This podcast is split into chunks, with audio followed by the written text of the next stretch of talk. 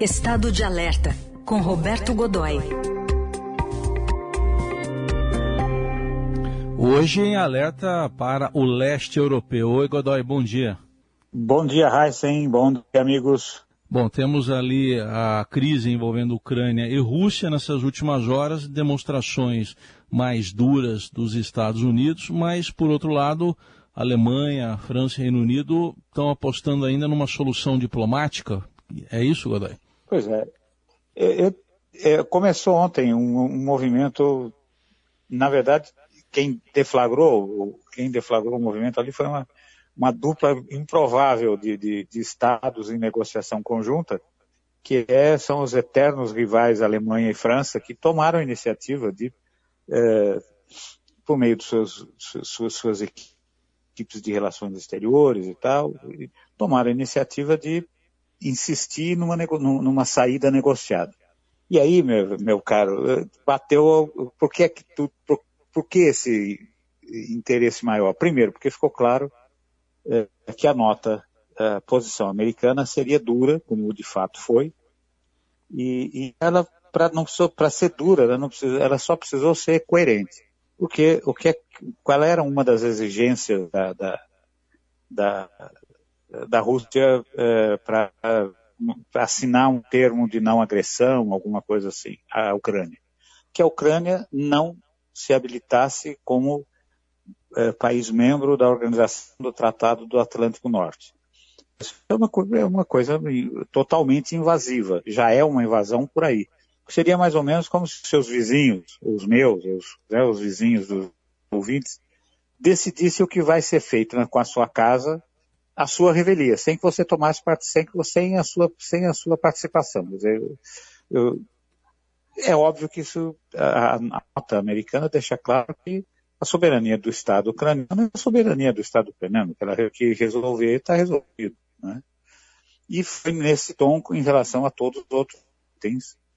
E aí bateu fora desse círculo, Heisen, bateu numa coisa que dói para o é na parte que mais dói do, do, quando você leva uma pancada, que é o bolso. Né?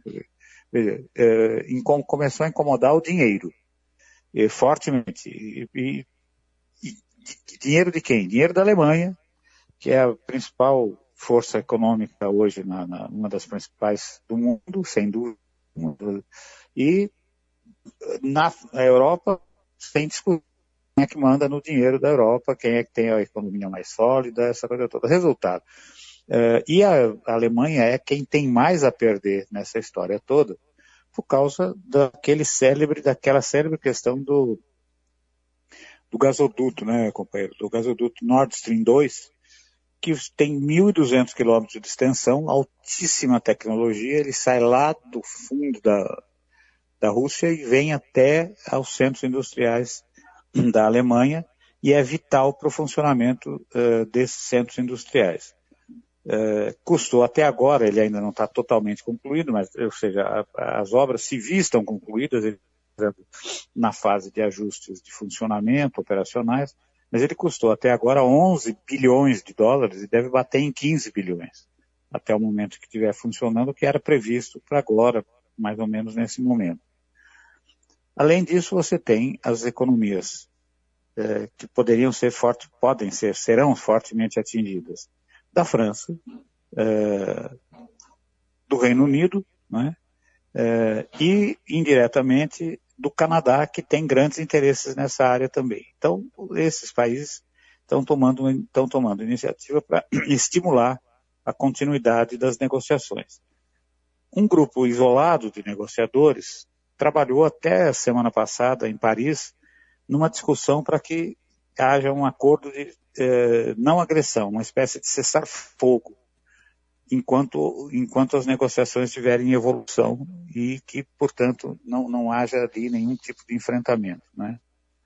E uma outra questão, Heisen, que fica muito claro também nesse momento, é que as fotos de satélite que estão sendo divulgadas eu, é, mostram muito claramente o seguinte: de fato, a, Rússia colocou ali em torno da, da na fronteira com a Ucrânia e cercando a Ucrânia, quase que numa operação de cerco mesmo, é, 100 mil soldados fortemente equipados, mais 75 na retaguarda, 75 mil na retaguarda, né?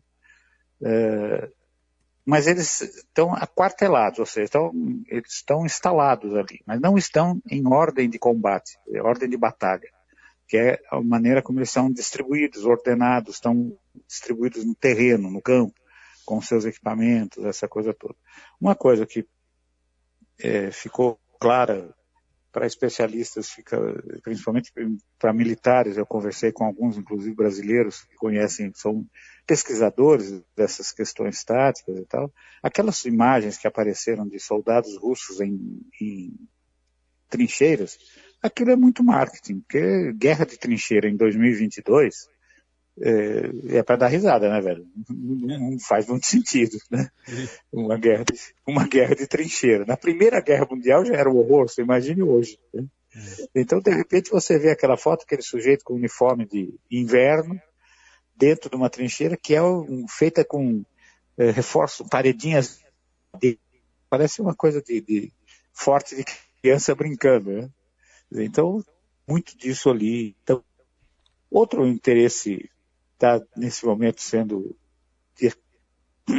perdão, diretamente atingido é o bolso russo. Né? Veja, desde que começou a crise, o Vladimir Putin está indo todos os dias ao parlamento para dar satisfações, para explicar por que é está indo, o que é está fazendo, o que é está sendo feito.